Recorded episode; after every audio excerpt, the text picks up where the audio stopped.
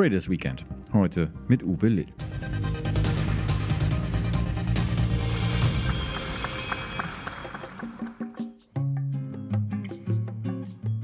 Uwe Lill kann Geschichten erzählen. Vom neuen Markt und von den Kapitalmarktkrisen davor und von allem, was danach kam sowieso.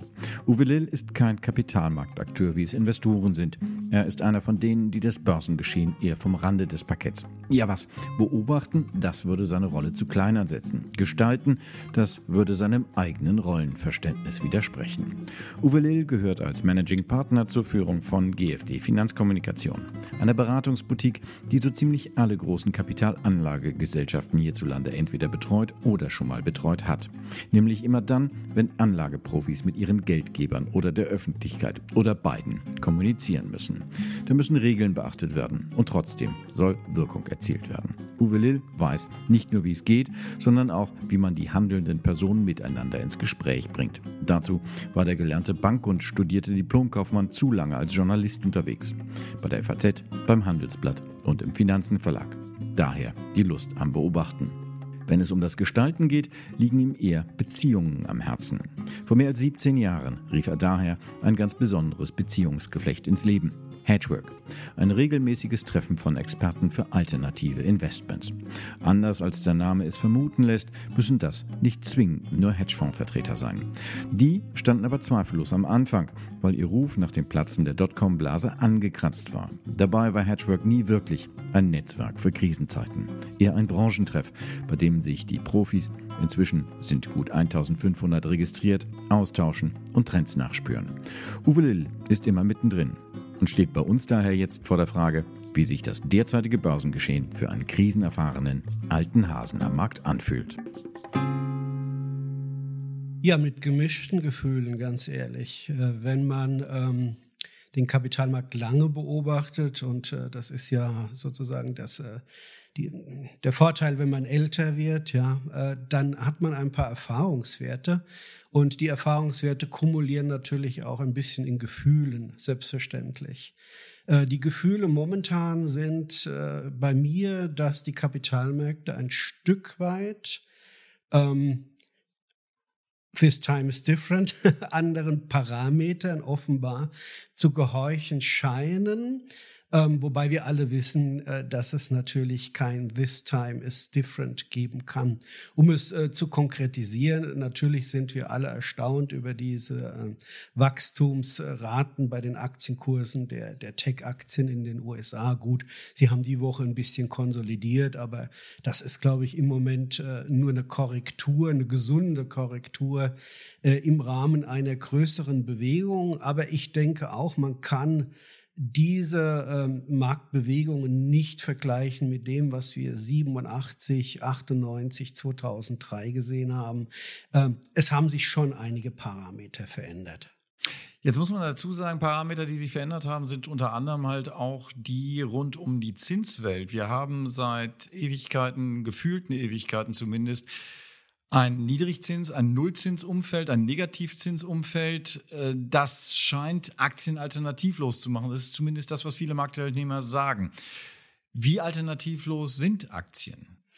Also ich würde sagen, Aktien sind äh, ohnehin alternativlos, egal in welchem Zinsumfeld. Also diese Lanze für Aktien muss gebrochen werden. Ich denke, dass wir Deutschen äh, hier ein, ein bisschen ein Problem haben. Also wenn ich ein Aktionär bin, dann habe ich natürlich äh, mein Geld in eine Art Beteiligung gegeben, in eine börsennotierte und ich profitiere in der Summe vom Wirtschaftsaufschwung oder von der Wirtschaftskraft des jeweiligen Landes, der jeweiligen Region, der jeweiligen Branche. Das ist doch wunderbar.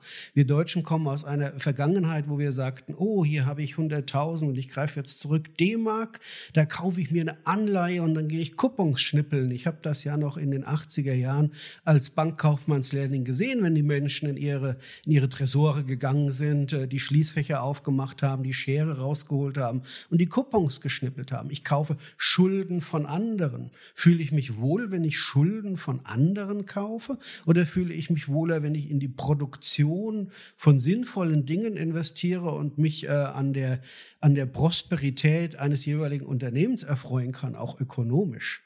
Also äh, ganz kurz äh, da noch, die, die, um das Fazit zu schließen. Aktien sind in jedem Zinsumfeld per se von der Logik her alternativlos. Von den Kapitalströmen wird es natürlich so sein, wenn Zinsen wieder ansteigen, werden natürlich wieder große Verschiebungen eintreten und es wird natürlich wieder gerade von, von äh, den größeren Investoren äh, selbstverständlich das ins Kalkül genommen und auch wieder Schulden gekauft. Was du beschrieben hast, Uwe, lass mich das kurz mal sagen, das klingt so ein bisschen nach reiner Lehre. Ich, pro, äh, ich profitiere von der Prosperität von Unternehmen, vom äh, Wachstum der Realwirtschaft. Wenn man jetzt aber die Kurse beobachtet an den Börsen, wir haben ein schweres Jahr hinter uns und äh, schauen, dass äh, die Aktien äh, quasi ohne Blessuren dort rausgekommen sind.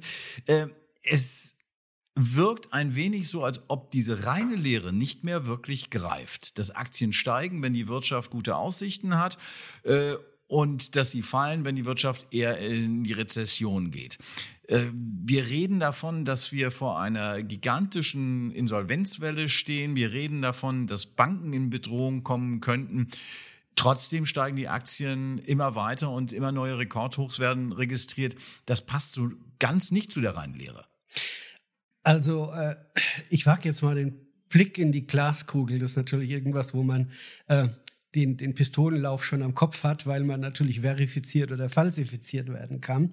Es wird keine gigantische Insolvenzwelle geben. Das sage ich mal so ganz einfach. Und zwar aus dem Parameter Zentralbanken äh, mit, mit äh, dem Supplement äh, sozusagen auch noch Fiskalpolitik. Ja?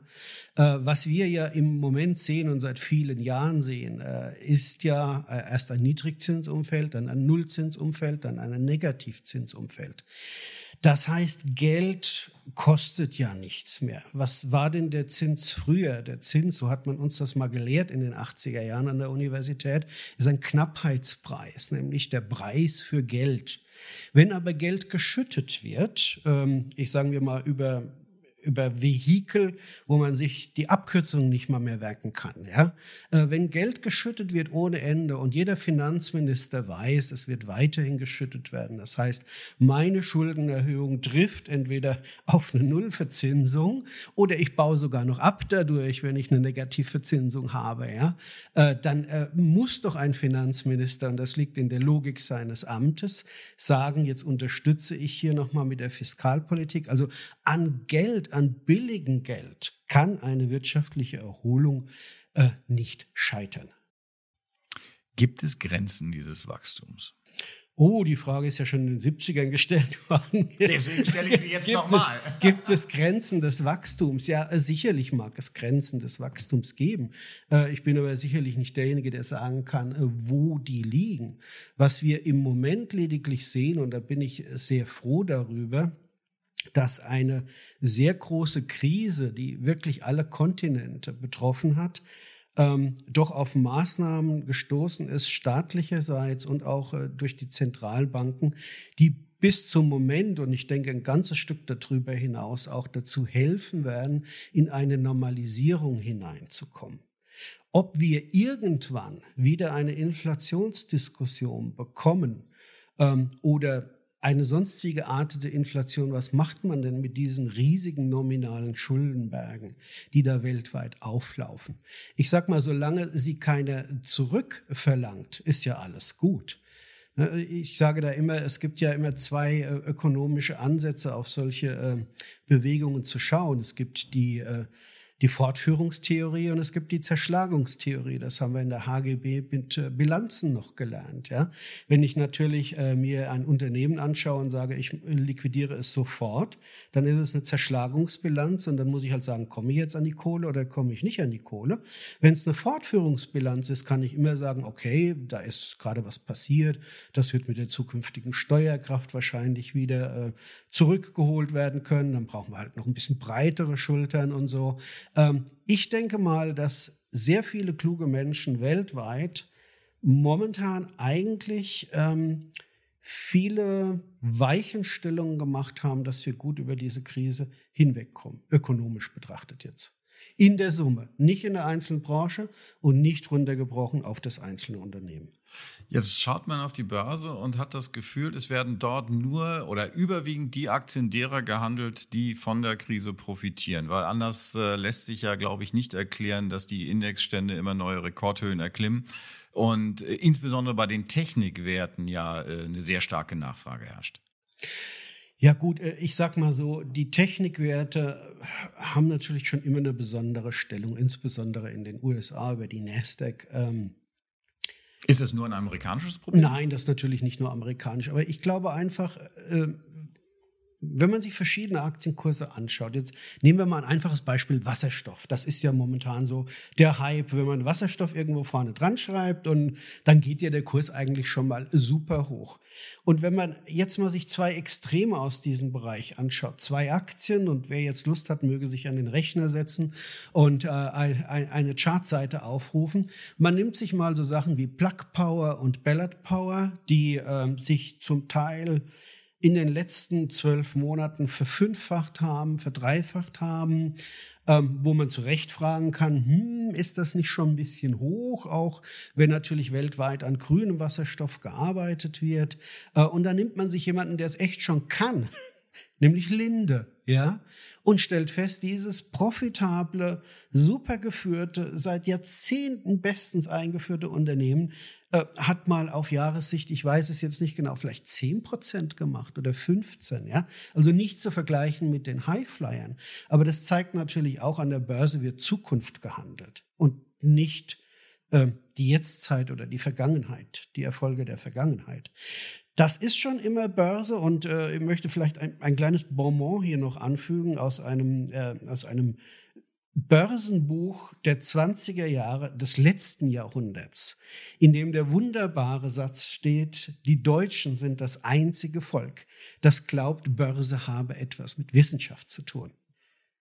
Es ist angeboten Nachfrage. Und wo die Leute reingehen und sagen, wow, da könnten die Kurse noch steigen, da setzen sie ihr Geld drauf. Und wo sie sagen, ja, super, der liefert äh, Rendite und Dividende, aber Kursfantasie ist da nicht drin, da gehen sie nicht rein. Jetzt mag Börse keine Wissenschaft sein, aber sie hat doch auch ein bisschen was mit Erfahrung zu tun. Und du hast gesagt, Börse, da wird Zukunft gehandelt. Den Satz äh, habe ich das letzte Mal sehr, sehr häufig gehört. Das war um die Jahrtausendwende. Ähm, da wurde auch sehr, sehr viel Zukunft gehandelt und äh, da hat man sich mit Zukunft sehr, sehr äh, verspekuliert. Wie groß ist die Gefahr, dass das sich wiederholt? Ähm, ich glaube nicht, dass es ein Wiederholen sein wird, weil doch viele Dinge anders sind heute. Ja, äh, es mag auf den ersten Blick klar, äh, wenn, wenn du einen Chart nebeneinander legst, dann weißt du ja nicht, was waren die Einflussursachen dafür, aber sie können schon ähnlich aussehen. Ja, äh, ich meine, was wir sehen müssen, selbstverständlich ist, what goes up must come down. Ja, das war schon immer so gewesen. Es mag langfristige empirisch, statistisch herausgerechnete Wachstumsraten geben. Die kennen wir alle, die sagen uns, dass Aktien irgendwo bei zwischen, ich sag mal grob, sechs und acht Prozent äh, Wachstum pro Jahr liegen. Da gibt's auch mal immer einen Dump zwischendrin, das wissen wir auch, aber wer sein Geld 20, 30 Jahre da streut, der kann eigentlich mit solchen Renditen rechnen. Bislang. Ja, ist ja keine Garantie für die Zukunft, ja, aber bislang. Was nicht geht, ist, äh, was wir jetzt gesehen haben in einem Jahr. Äh, das ist so, das erinnert mich immer an dieses alte äh, A Random Walk Down Wall Street hieß das Buch, ja, äh, wo man dann halt mit Pfeilen einen Affen auf eine, Kurstafel werfen lässt, sich sein Depot zusammenstellt und dann 50 Prozent in zwölf Monaten hat. Ja, das sind Ausnahmezeiten. Wem das jetzt gelungen ist in den letzten zwölf Monaten, äh, vielleicht ein, ein, eine kleine Ansprache ans Gewissen. Das äh, mag vielleicht können gewesen sein, aber vielleicht war es auch einfach die Welle, die alle Boote gehoben hat. Aber ist es nicht so, dass wir gerade auch mit dem äh, großen Fokus auf Technologiewerte äh, im Wesentlichen schon mal wieder Gefahr laufen, die Fehler von äh, zum, zum 1998, 99, 2000 zu wiederholen, als die Dotcom-Blase platzte?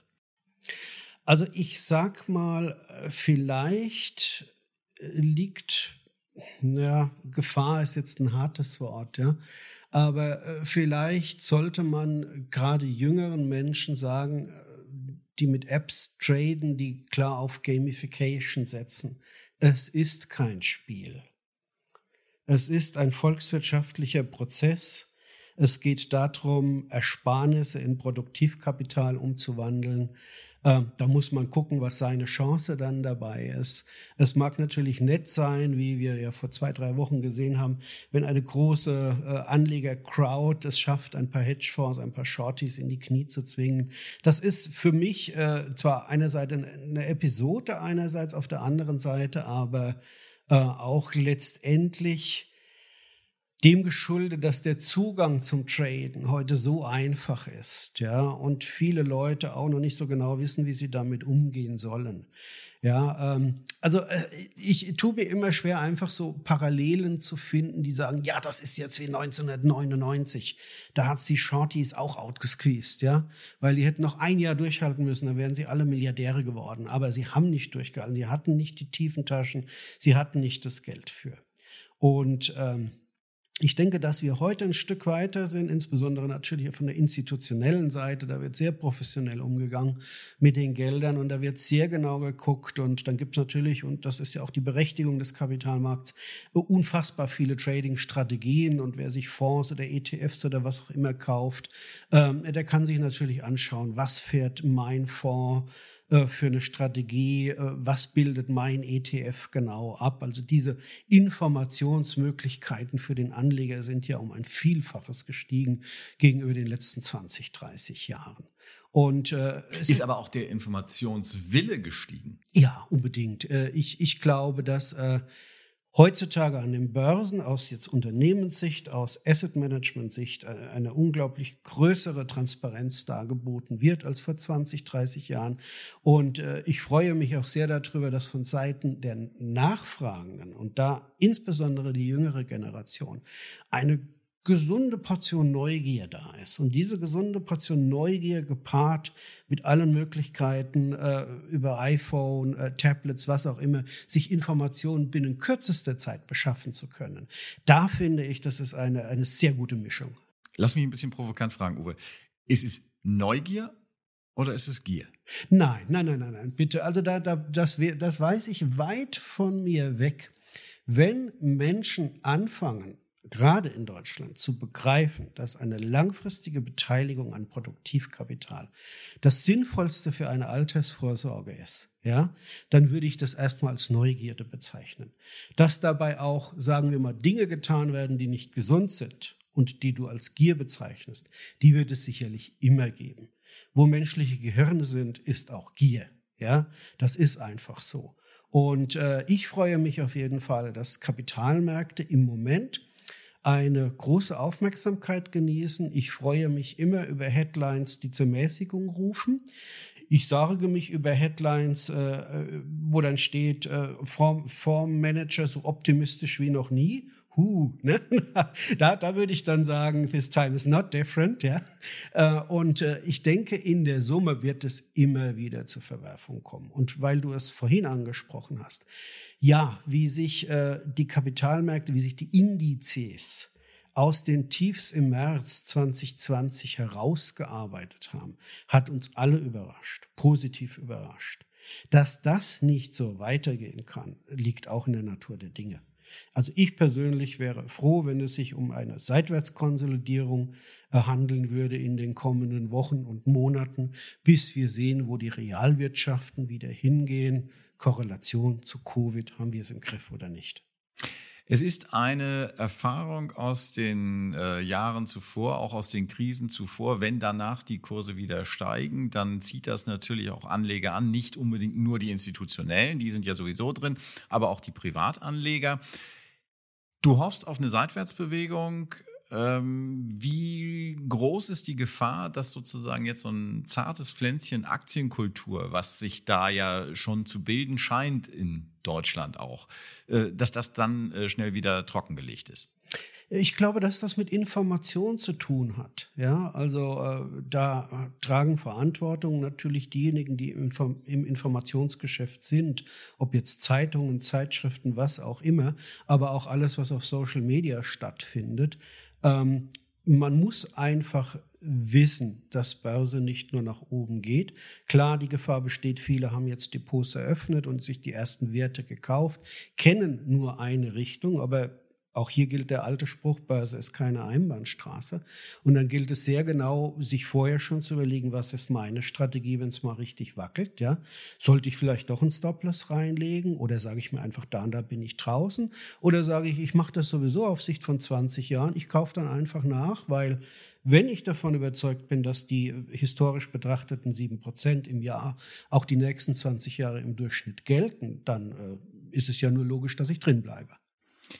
Uwe, Aktienmärkte, Kapitalmärkte, auch alternative Investments faszinieren dich. Ähm, du hast gesagt, überall da, wo Hirne arbeiten, da geht es natürlich auch um Geld.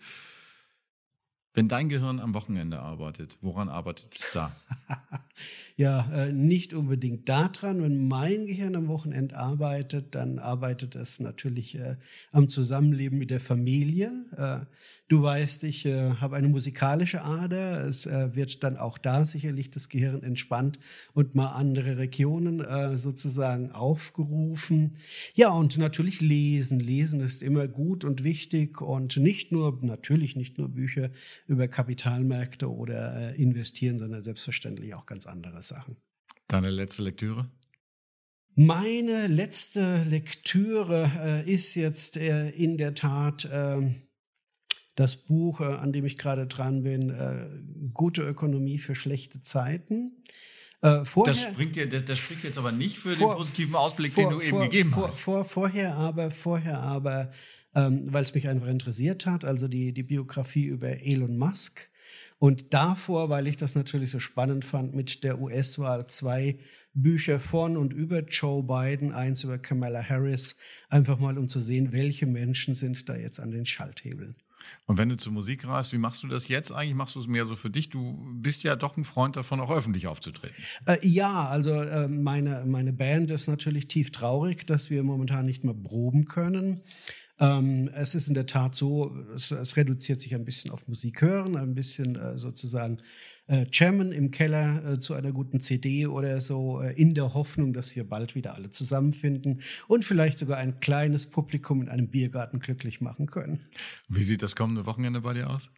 Das kommende Wochenende, äh, ja, natürlich Corona-bedingt. Ich habe das Glück, dass hinter meinem Haus ein schöner großer Grill steht und eine schöne Terrasse ist. Und da werden sicherlich ein paar schöne Sachen draufgelegt. Und dann kommt die Familie zusammen. Und Corona-konform schaut vielleicht auch der eine oder andere mal vorbei. Da wünsche ich dir viel Spaß dabei und ein schönes Wochenende. Ja, vielen Dank, lieber Markus, für das Gespräch.